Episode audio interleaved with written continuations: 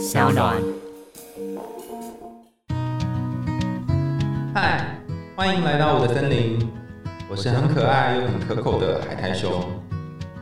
海苔熊心里话，在这里陪着你。各位听众朋友，大家好，欢迎回到海苔熊心里话。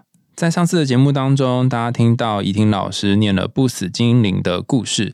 在听这个故事的时候，我想到我养过的一只猫咪宝。我最后跟他道别之前呢，终于说出“我爱他”，就是“咪宝，我爱你”这样这句话。不过这毕竟是我的投射啦，关于故事的投射。不晓得怡婷老师在写这个故事的时候，有想要跟孩子说些什么吗？出版社其实，在最早看到这个版本的时候，其实我投这个稿子给出版社，他们第一次看到这个故事，他们就说他们想出。嗯，其实我有一个想法是。呃，我希望孩子在我有时间陪伴他们的当下，能够学会生命这件事。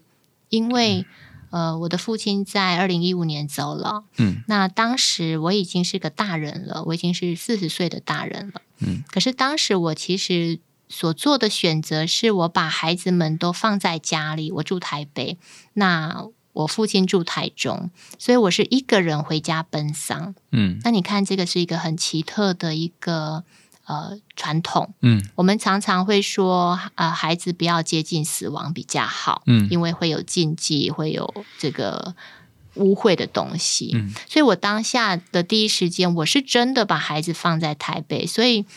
我在陪伴父亲，就是我们会有十天的送别期，就是他停在那个医院的那个灵堂里面十天。这十天，我的孩子我都没有让我的孩子去，所以他们其实呃，对于因为我们是外省人，所以他们对我父亲的称呼叫老爷，就姥姥跟姥爷，就外公外婆的意思哦。他们对于老爷的离开。就只是一个很简单的概念。当时我的老大三三是五岁，他当时的一个很简单的一个概念就是：哦，老爷死了。可是，可是他从来没有去去看到老爷告别式，也没有看到老爷最后一面，都没有。所以他只有一个意念进来，告诉他：呃，老爷走了。那其实我对这件事非常非常的过不去，嗯，因为。我的父亲走了，为什么我不让孩子去看他呢？那时候是禁忌啊。对，那时候是禁忌。可是其实我并没有那么多禁忌。可是过去我们呃传统的社会底下给给我们的教育就是那是禁忌。可是其实我的父亲。对于死亡是很开阔的，可是我们还是仍然对死亡是有禁忌的。我不知不觉的承袭了社会给我的一个框架，嗯，所以我还是没有让孩子去。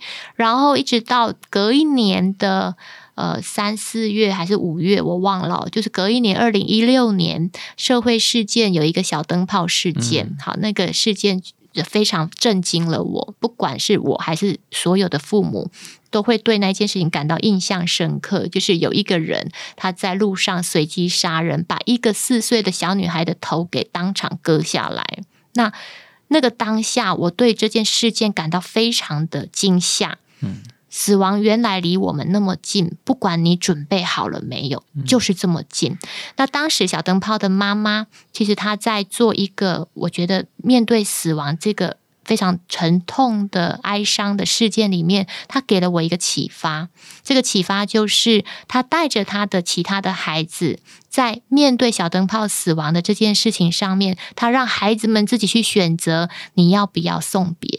嗯，那孩子有机会，就是大孩子跟他的弟弟妹妹有机会，真的去靠近小灯泡的告别式，并且抚摸他的身体，跟他说：“妹妹、姐姐，再见。”这个意义对我来说是非常重要的讯息。嗯，我们唯有去靠近了死亡，你才能理解生命重要的意义在哪里。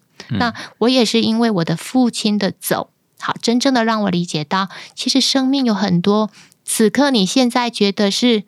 大事，譬如说先生迟到是大事，在死亡的面前，它都会变成一个其实是微不足道的小事。而我们日常生活里面常常会去在意的大事，事实上它并没有这么严重。好，所以我在跟父母很多时候我在说的一个观念就是，你在教养孩子的时候，我们常常会有很多观念或很多观点想要去教育孩子。譬如说，孩子现在太小，而有一个昂贵的玩具一千多块，你觉得孩子此刻不珍惜，所以呢，你就收起来。好，或者是孩子在端盘子的时候，一个五百块的盘子被他打破了，你很生气。好，诸如此类很多观念，其实我想要告诉爸爸妈妈的是。在生命面前，事实上与生命没有抵触的都是小事。嗯，那唯有我们用这样的方式去活在当下，我们才有办法去珍惜生命。好，这个是我在创作这篇故事的时候，我也很想要同时跟我的孩子说：每一个片刻，也许都是我们相处的最后一刻。如果是这样的方式去面对生命，那么我们对于爱。说出口这件事还有什么好吝啬的？嗯，那为什么这一个故事的最开始的这个诅咒是没有爱的人不会死啊？这个让我好像好好奇哦。所以是要给他学会爱这一刻，然后就叫他去死，是这样吗？这蛮怪的啊。其实它这是一个故事的设定啊，所以它中间有一个转折。那我先说这个故事前置的设定，就是它其实。并不是个诅咒，可是酬劳误会他为一个诅咒。他误会没有爱的人是不会死的，是个诅咒。对，那事实上他其实是延迟没有爱的人去多一点时间去学习。嗯，爱是什么？你想想看。所以我刚刚在故事前面，我们也提到，一个没有爱的人，他看到别人死亡，他多么渴望啊！嗯，所以真的不会死的生命，就让人羡慕吗？想想看，如果我们此刻现在平均年龄大概九十岁，嗯，如果我们平均年龄到两百岁，或者是到五百岁，我们可能就永远不会跟我们喜欢的人去说心底的话了，因为我会想象，哎呀，我跟海苔熊等一下还会见面，未来还会见面，我们一辈子都会见面，嗯。这个重要的话，我下一次再说就好了。嗯，现在不急。嗯，如果生命是一个没有限制、无限延长的时空的话，我们可能不会知道生命真正的意思是什么。好，所以我在故事的最前端，我设置了一个点，让你借由看故事去品尝一下，真的，如果生命没有界限、无限绵长的时候，是幸福的，还是是一个悲剧？嗯，然后再让人去想象。如果你的日子快要结束了，你要不要先把那个爱先讲出来？是这样吗？应该是说，当你日子快要结束的时候，你是不是比较有勇气去选择？嗯，你要怎么活？因为我们不可能真的实际操纵让一个人快要去死嘛。但是你可以在故事里面让听的这些呃，不论读者或听众感觉到说：“哎呀，我好像真的快要死了。”那这时候我是不是来得及之前赶快说点什么？是，就是赶快去连接别人吧。哦，可是我觉得对我来讲困难的地方，像你刚刚在讲你跟爸爸的事情的时候，我可以想象那个就是你你你一个人去奔上那个十天的感觉。但我在想，我跟我爸我爸走的时候，我也很难，就我没有。连到那个情绪，像丑老跟宝儿会有一个情绪嘛，两个人在那边一直哭。然后我跟咪宝那时候他过世，我们一起哭。可是我跟我爸在过世的时候，我爸走的时候，我也没有这个情绪啊。所以我是某什么地方那个冰山哪一个地方有问题啊？应该不是有问题啊，而是可能你跟你爸爸中间过程在冰山的互相相处上面有不为人知的过往。譬如说，你们可能本来就是一个。比较少说话，我不知道啊，我猜测比较少连接，比较少，因为我知道男性比较少去表达自己的内在的情感，嗯，那。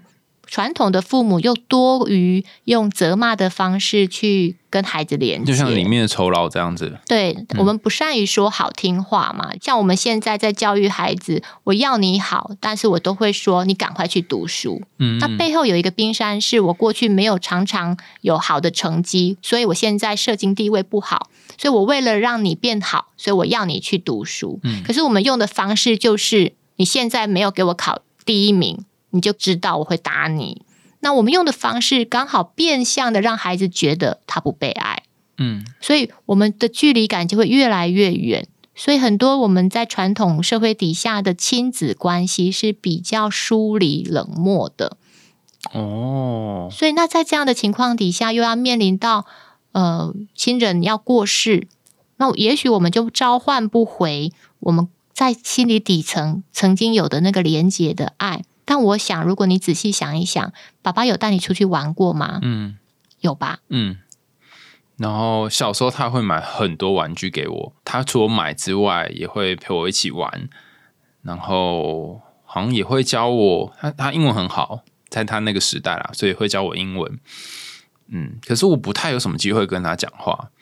不过因为萨提尔一直在讲一致跟不一致的沟通嘛，你刚刚讲这一段，我突然就连接到一个很特别的东西，就是我爸其实反而是一个很常说我爱你的人。嗯但是他是一个很不一致沟通的人，就他非常常说“大宝我爱你”，呃，大宝你知道爸爸有多爱你吗？就很像里面的那个酬劳这样子，会会直接讲，宝儿会对那个酬劳讲的话一样，但是他的行为跟肢体语言会像是酬劳的那些很攻击的、或是很支配的、或是很愤怒的，所以我常会面临一种 confuse，就是说你很爱我。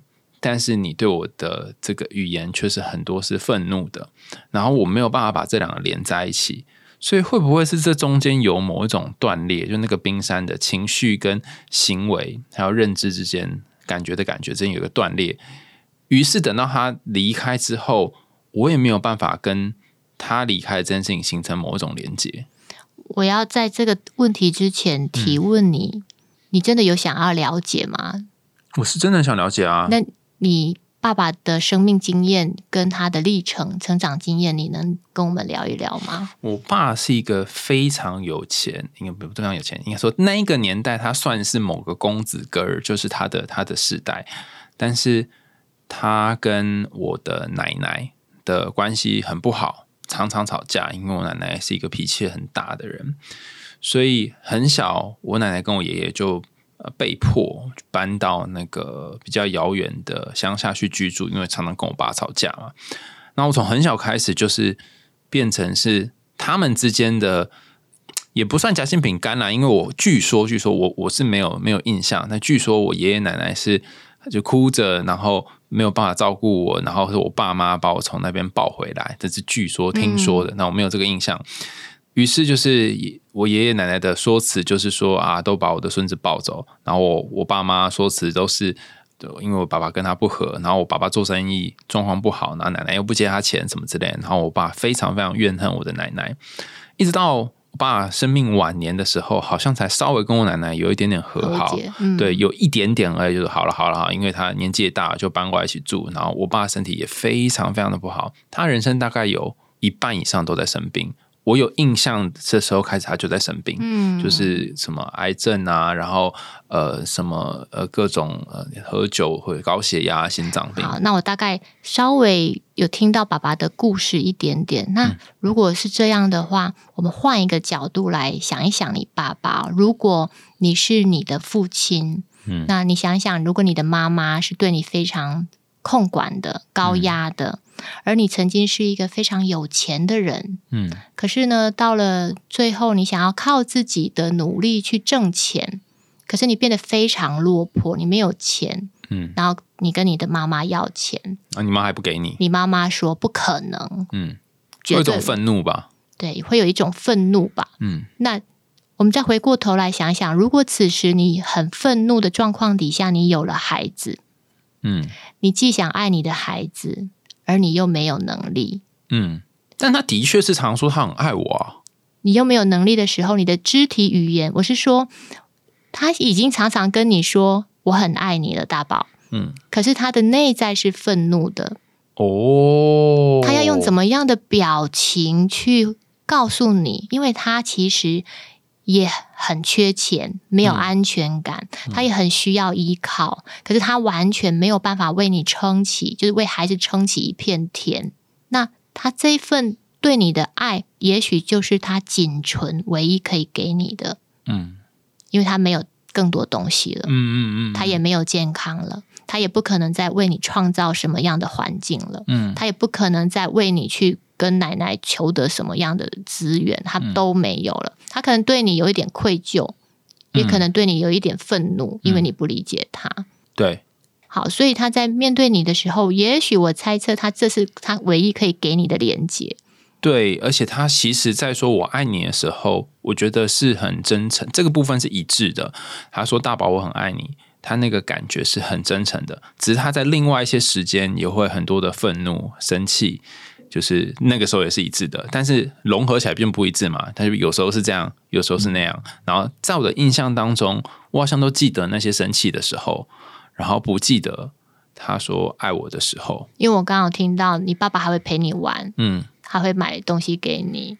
嗯，可是其实我都没什么印象。好，那其实我们的人的记忆有分两种，一种叫内隐记忆，就是虽然你没有印象，可是事实上在很多时候，我们生活在每个片刻瞬间就会觉得，哎，这个好像有一个画面跑进来。嗯内隐记忆它不会消失，可是你此刻没办法戒掉它出来看清楚。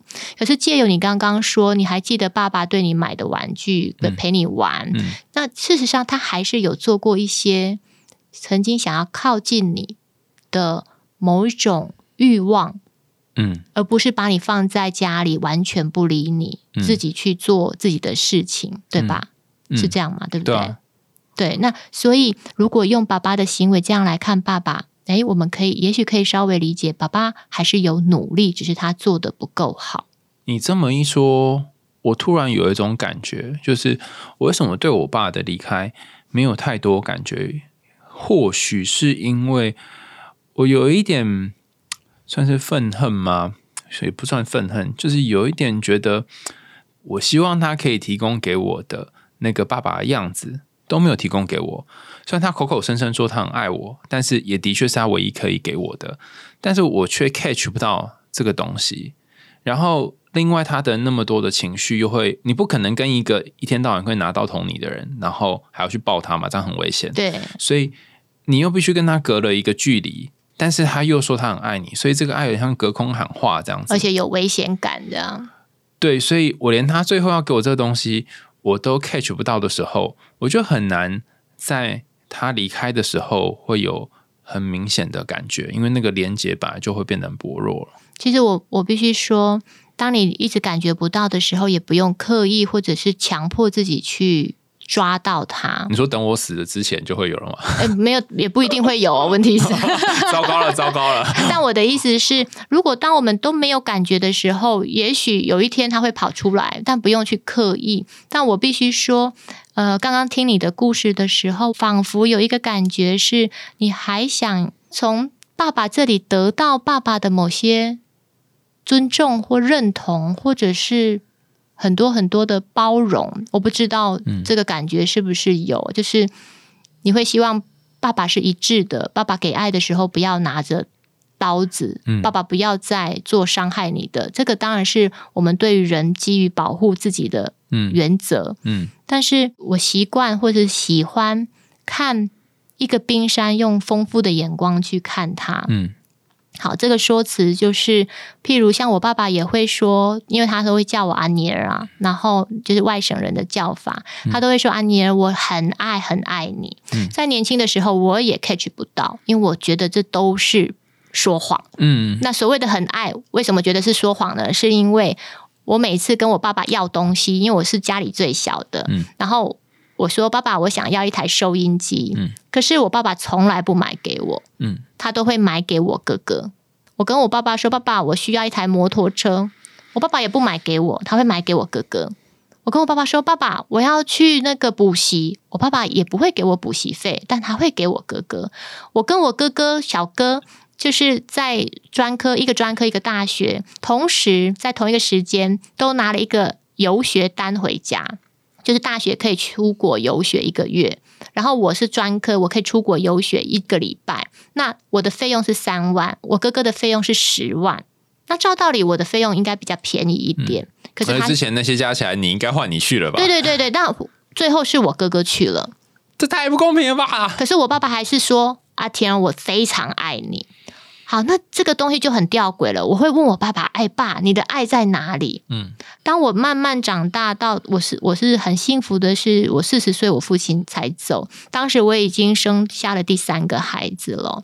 那我觉得爸爸的爱藏在哪里呢？非常微妙的地方，因为我。这个很大之后才生孩子，所以我常常生完孩子，我不太能回家，我经常打电话回家，然后我都跟我父亲说：“爸，那个这礼拜我想回去啊，然后看看你。”我爸爸都会跟我说：“你不用回来，你把孩子照顾好就好了。”我爸爸都知道你非常忙，所以生养孩子不容易，你好好照顾自己就好了。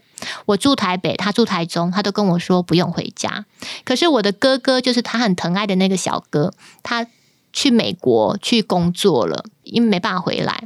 可是他对我哥哥的说法就是：“你都不孝顺，你都不回来。”哎，从美国回来很遥远，可是我爸爸每天都在叨念：“你都不孝顺，你都不回来。”嗯，你就会可以慢慢发现，爸爸对于每一个人的爱的标准是不一样的。嗯，他已经用尽全力，我说的全力就是他用了最好他自己的方式去爱每一个孩子。嗯。只是我们可不可以看得到那个东西适不适合我们？我要出国游学，他不能给我，于是我们认定他不爱我。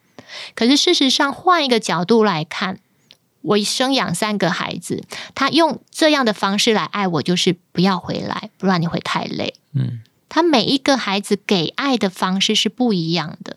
好，那我有的时候会回家，每一次回家，他都会为我买水梨，因为我爱吃水梨。嗯。所以他用这样的方式来告诉我，他很爱我。那如果我永远保持过去的观点，就是爸爸从来都不给我我需要的东西，他不爱我，那你永远都会在不被爱的环境里存活下来。嗯，因为你选择了他。人生是一个很奇妙的东西，当你选择了什么样的观点，你就会变成那个人的人生。哦，当你选择不被爱，于是你就会养成自己是不爱的人，不被爱的人，不被爱的人是嗯。当你选择相信爱，那你慢慢爱就目光就会放的比较柔软一点。于是我就会看见爸爸的爱在哪里。所以，如果我选择去相信我是一个可能有感觉的人，或许我暂时还没有感觉到我爸走了之后。到底对我的影响是什么？因为我的心里是都说有影响，有响，你不知道吗？但是可能哪一天就会就会有感觉蹦出来，也许有一天，对，好像是需要一点，你要对自己有一点相信，然后你不可以一直扒着，就像丑老他一开始就是扒着说啊，我就是一个不值得被爱的人一样。所以他如果一开始就抱着这想法，他就养出一个嗯不太可能接近爱的人了。哦，当他开始。感觉到有人这样爱他的时候，他也才能够给出这种。爱的感觉对他的小孩是一定是相对的，然后给了之后，他也会得到同样的另外一种爱的回馈。是，就像我们在养孩子，如果你老觉得这个孩子调皮捣蛋，老觉得这个孩子在搞破坏，老觉得这个孩子是存在于恶意的，嗯，于是我们每看他一个动作，他站起来，你就会觉得他要调皮捣蛋了。嗯，每看一个动作，他拿一个东西，你又觉得他想要往外丢了。嗯，你永远。选择的是对这个孩子的看法，就是他怀有恶意，于是你就会站在他的对立面，你就没办法靠近他。可是事实上，他站起来是为了帮你倒一杯水，他拿起东西来是为了帮助你擦擦眼泪。那你永远都不会知道，因为你已经选择了恶意的眼光。嗯，爱也是一样。我昨天听到我的老板，他就分享了一张图给我。那张图是一个叫 Rumi 的人说的。他说：“Your text is not to seek for love, but merely to seek and find all the barrier within yourself that you have built against it。”意思就是说，你的任务并不是去找爱本身，而是去找。 在爱之前，你自己为他建立起来的这些障碍。那我昨天听听就觉得我这句话很酷，很有意思，然后就抄起来。老师说这就是你论文的核心，但是 但是他也没有说是什么，就应该说他有说，可是我一直没有 get 到跟我人生的关联是什么。但你今天这么一讲的时候，我就有一种感觉，就是我一直觉得我好像没有办法感觉到我爸的爱，然后把一个障碍放在我们之间。可是实际上，我们之间其实有一种爱，只是我故意把它挡起来而已。那如果我可以看到那个障碍是什么，像刚刚讲的，或许是我没有办法相信自己是一个懂爱或有感觉的人，把它拿走，或许会好一点。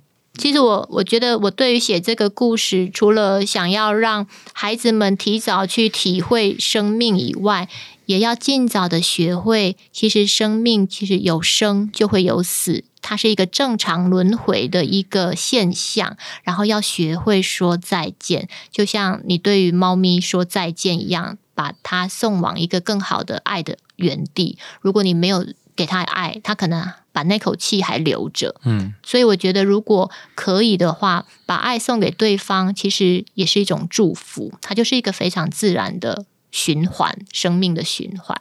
所以我也很希望孩子在借由这个故事的时候，去体会生命其实不会太长，生命其实就是在。当下的每一片刻组合起来的，所以你看到的很在乎的事情，用生命来看，它就是一个小事情。然后把生命当成是一个最重要的一个据点，它会变得比较美好一点。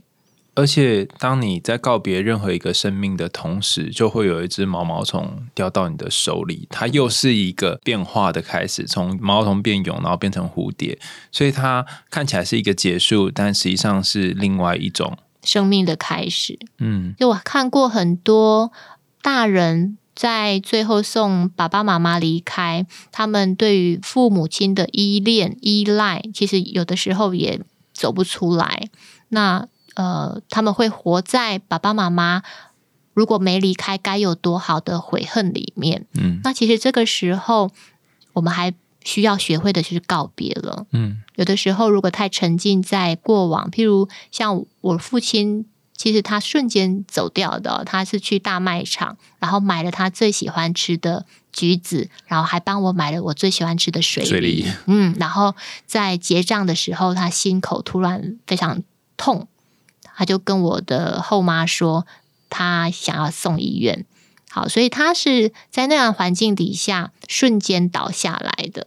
好，可是他走了以后，我们因为我们家有一个群组，爸爸送急诊之后，我的哥哥就是重建啊，立刻在那个群组里面跟我的二哥，因为二哥去赶去医院，那我我们全家其他的孩子都在工作，那重建就说，呃，如果急救他没有办法的话，不要插管。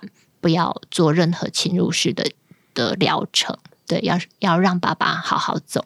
那这个是对生命的一种期待，就是我们希望他是很好很好的圆满的方式去离开的，不要做任何的侵入式的治疗。这是对我们孩子而言，对爸爸生命的一个完满的期待。嗯嗯，所以我们是这样去送爸爸离开的。所以最后，呃，这个心脏还在跳，但他是透过机器。压出来的心脏，嗯，所以我们最后在群组里面有说，那就让爸爸走吧。你刚刚讲到这段，我突然有一种这的感觉。我一直在爸爸走之后，我一直不觉得，就是他到底拿什么东西来连接我跟他这件爱。但我突然想到一件事，其实他快要呃在加护病房的那几天，我就在想说。我就一直在想，他这一辈子过得很辛苦。你要想一个人一半的生命都在生病，那个多么的辛苦。然后就像你说，他可能也很自卑，然后觉得很忧郁。然后我没有办法帮他什么忙。那甚至有一次，我还记得我还问他说：“哎，爸，如果哪一天你真的就像你刚刚说，就是真的不行的时候，你要不要急救？”然后他就立刻说：“要，当然要急救。”开玩笑。但他最后选择，他其实从躺下来到死掉这一段时间非常快速，大概没有三天吧。嗯，然后他用一个很快速的方式离开，就算我妈觉得很错愕啦，但是其实我我心里还蛮感谢他的，因为我妈照顾他这么长的时间，其实我妈妈也很辛苦。然后我其实心里面有一个期待是。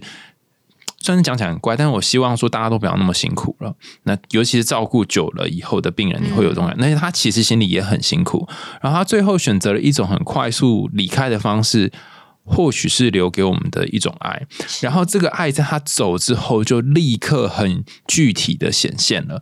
就是那时候我们还帮他在家里面摆灵堂嘛，所以整个家里面变得很狭窄。可是当我们把这灵堂全部的东西都清掉之后，我突然顿时有一种感觉，就是。家里面的空间变很大，嗯因为我爸生病要起居的那个空间是非常多的，但他离开之后，家里面就多了一个很大块的空间，然后就开始堆放我的模型，所以这就是他他对我的一种很隐微的爱，但是我在今天之前是没有发现的。嗯，就是看你怎么去选择看待事物的观点。其实我也常常说，因为我的父亲是九十岁离开的哦、嗯那他在这个过程里面，当然不少生病或者是发生车祸。那可是我们还是非常感谢他能够活到九十岁，然后并且呃这样讲，就像你刚刚说，好像很奇怪，可是他确实在瞬间倒下来之后，没有拖泥带水，嗯没有就是很走得很潇洒，嗯没有让我们孩子感到非常为难。我觉得，如果用一个爱的观点去看父亲走得很潇洒这件事，确实他就是对我们非常有爱的。嗯，不知道大家听完今天的故事，还有我跟您的家人的事情之后，有没有联想到什么你自己呃生命的故事呢？你也可以在我们的 Apple Podcast 或其他留言的管道，在下面留言你的故事，跟我们分享你的心情。你也可以投稿到海苔熊信箱，也希望大家能够从今天的故事里面找到你自己的大大礼物。我们今天的节目到这里告一段落喽，我们下次见啦，拜拜拜拜。